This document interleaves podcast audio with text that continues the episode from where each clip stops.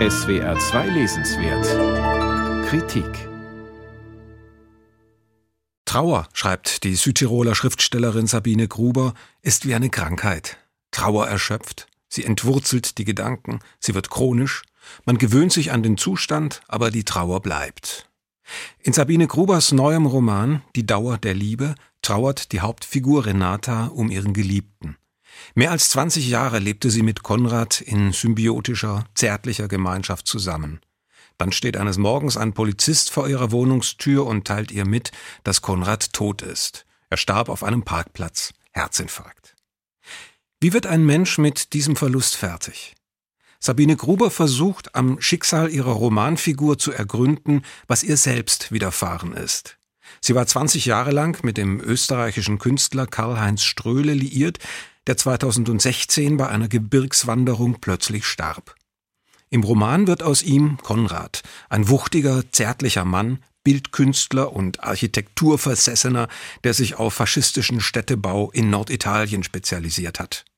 Renata, Sabine Grubers alter Ego, ist Übersetzerin aus dem Italienischen und stammt, wie die Autorin selbst, aus Südtirol. Doch was bedeutet das alles noch neben Tod und Trauer und wie schreibt man darüber?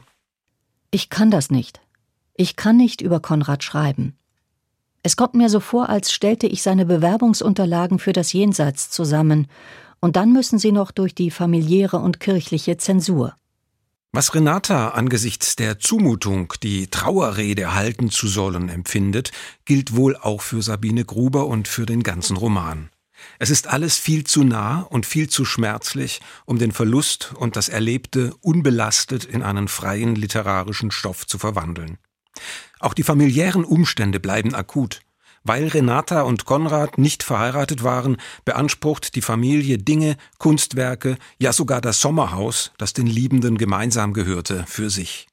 So schlimm das auch ist, dem Roman tut es nicht gut, dass die Familienangehörigen nichts als verschlagen, verlogen, habgierig sind und die Autorin ihnen nicht zumindest ein paar Ambivalenzen gönnt. Erst ganz am Ende öffnet sich die Protagonistin ein klein wenig und lässt neue Lebens, vielleicht sogar Liebesmöglichkeiten zu, so wie Konrad es ihr zu seinen Lebzeiten nahelegte. Falls er vor ihr sterbe, möge sie sich neu verlieben. Aber das so stellt sich heraus, ist leichter gesagt als getan. Renata erprobt eine Dating-Plattform im Internet, doch die Männer, die sich dort mit Auto, Hund, Bierflasche oder vor dem Badezimmerspiegel präsentieren, taugen allenfalls als Muster fürs Kabarett, denn als reale Möglichkeiten. Renatas Liebe gilt weiterhin Konrad, der in vielfältigsten Erinnerungen weiterlebt.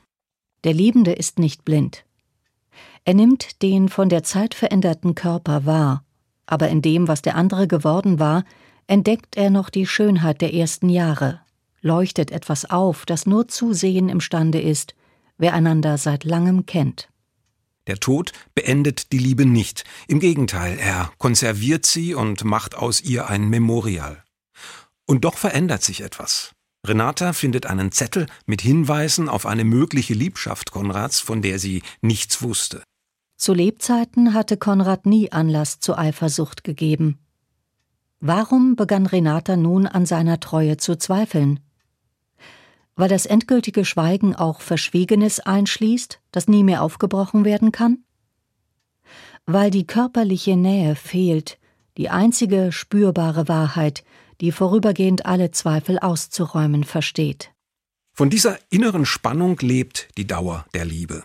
Zu lieben bedeutet jedoch, nichts festhalten zu wollen, auch nicht die Erinnerungen. Alles wandelt sich, so dass die Romanfigur am Ende schließlich doch über die innere Stagnation der Trauerjahre hinwegzufinden beginnt. Für den Roman, der allzu lange in der Trauer und in der Wiederholung verharrt, ist es da aber schon zu spät. Sabine Gruber, Die Dauer der Liebe, Roman, CH Beck, 252 Seiten, kosten 24 Euro.